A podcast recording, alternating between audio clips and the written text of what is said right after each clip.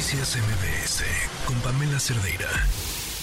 Les decíamos que después de pues todos los hechos violentos de las últimas semanas, sobre todo, pues es que no sobre la de Jalisco, pero la de Guanajuato, el, uso de minas, el, el coche bomba, y me atrevería a irme también los colgados en Paseo Toyocan. O sea, el, el objetivo de estos hechos va más allá de un tema de ganar o perder territorio. Es finalmente un modelo de comunicación del terror.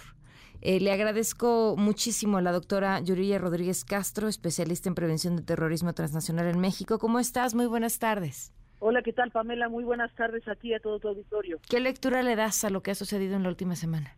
Me gustaría empezar con una frase de Ana Arendt. Eh, ella decía, el poder y la violencia son opuestos. Donde el uno norma absolutamente, el otro está ausente. Esto diría en ese maravilloso libro brevísimo que se llama Sobre la violencia, muy recomendable y, y, muy, muy ad hoc a lo que está ocurriendo ahora en, en nuestro país, Pamela. Pues eh, la lectura que le doy es una escalada creciente de violencia donde lo que ya veníamos apuntando tanto en tus programas como en algunas otras participaciones eh, ya, ya se materializó. Lo dijimos, el terrorismo y el narcotráfico van de la mano, contienen un mensaje criminal, un mensaje de terror, una intención de comunicación. Y mira, lo que se usó en esta ocasión, en especial en Jalisco, eh, parece ser que es un explosivo de tipo C4 y he estado insistiendo que es un explosivo de alto alcance, eh, desgraciadamente le voló las extremidades a los agentes de la Guardia Nacional que murieron.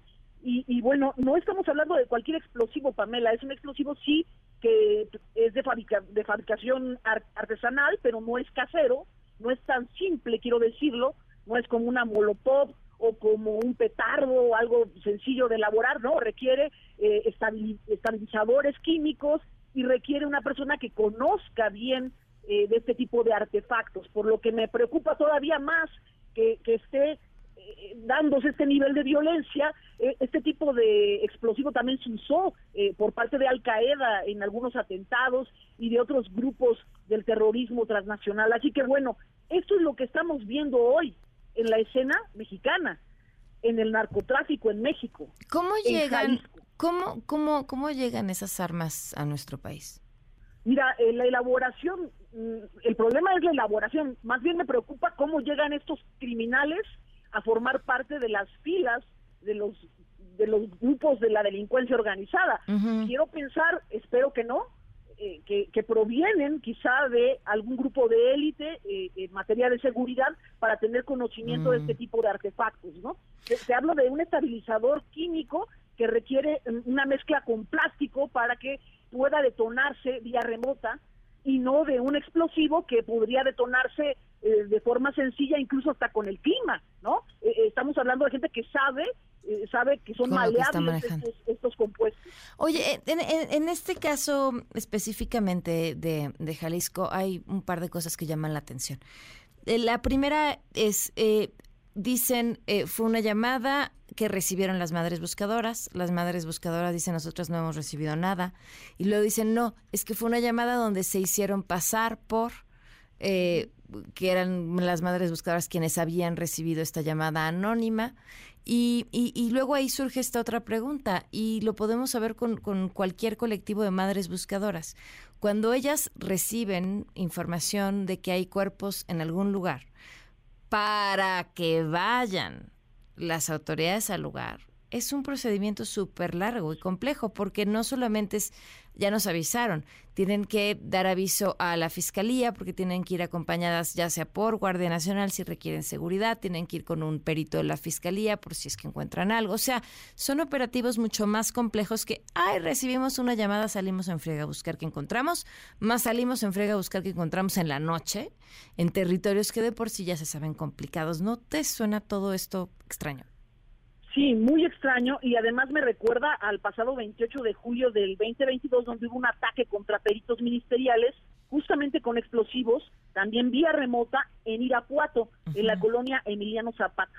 Y esto me lo recuerda muy bien porque además hubo un video que se grabó y se rotuló por parte del cártel Jalisco Nueva Generación y ese no resultó exitoso, ese ataque, ¿eh? te quiero decir, eh, fue, eh, fue afortunadamente, pues resultó que, que no, no, no tuvo las consecuencias mortales de este, pero sí me, me, llama mucho la atención, eso me suena a que hay, hay crimen organizado en todas partes y que podrían las autoridades también estar infiltradas desde hace mucho tiempo, y además, lo que te decía hace un rato, bueno, el conocimiento en explosivos requiere un expertise. Y me parece que ese solo lo tienen algunos elementos especializados de la Guardia Nacional en este momento. Espero que no sea así, pero me resulta creíble dado que hemos tenido la incorporación de ex elementos, elementos que, que, estaban trabajando del lado de las fuerzas de seguridad y que terminaron en el, en, el bando del crimen organizado. Y esto pasó con los Zetas y ha pasado ahora con el cártel Jalisco Nueva Generación. En tu experiencia, cuando la violencia escala de esta forma, cuando se utilizan herramientas mucho más poderosas, ¿qué sigue?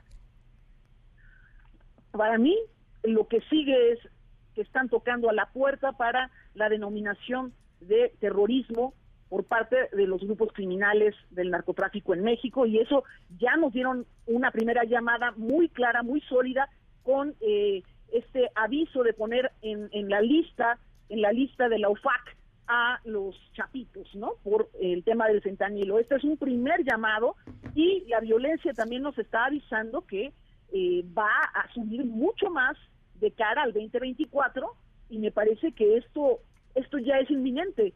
Eh, eh, esta simbiosis entre narcotráfico y terrorismo lo veíamos venir, yo estuve insistiendo desde, desde hace muchos años y ahora es un hecho lo único que tenemos que hacer es tratar de actuar preventivo, tratar de ser consecuentes, no enviar a los, a, los elementos de Guardia Nacional sin los equipos antibombas, no hacer un trabajo de investigación previo a ir tras eh, una llamada que también se me hace poco creíble, pero bueno, todo esto tenemos que tomar ciertas medidas porque si no, de verdad va a haber un derramamiento de sangre con la sociedad civil, y con las autoridades. Ya estamos muy cerca de atacar a la sociedad civil. Sí, claro, la propia sociedad sabe que es el siguiente blanco, porque tú viste dónde fue el atentado en Jalisco, en una zona boscosa donde la gente va a hacer ejercicio. Híjole. Entonces es un lugar público. Bueno, pero esa denominación ah, de cárteles terroristas vendría de Estados Unidos, que es donde el tema se ha discutido. Aquí eso no va a pues, pasar. Eso suponemos que vendrá de Estados Unidos. Espero que no llegue el momento en que la propia sociedad lo exija, ¿no? Mm. Yo, yo lo que quiero pensar es, tomemos cartas en el asunto, cada quien tenemos que asumir nuestro rol en este en esta geopolítica criminal, ¿no? Donde Estados Unidos juega un papel, México otro, donde nosotros suministramos drogas y ponemos una cuota de sangre muy elevada. Bueno, habrá que revisar si queremos seguir jugando ese papel. Claro.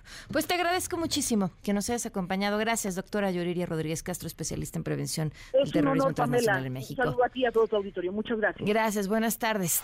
Noticias MBS con Pamela Cerdeira.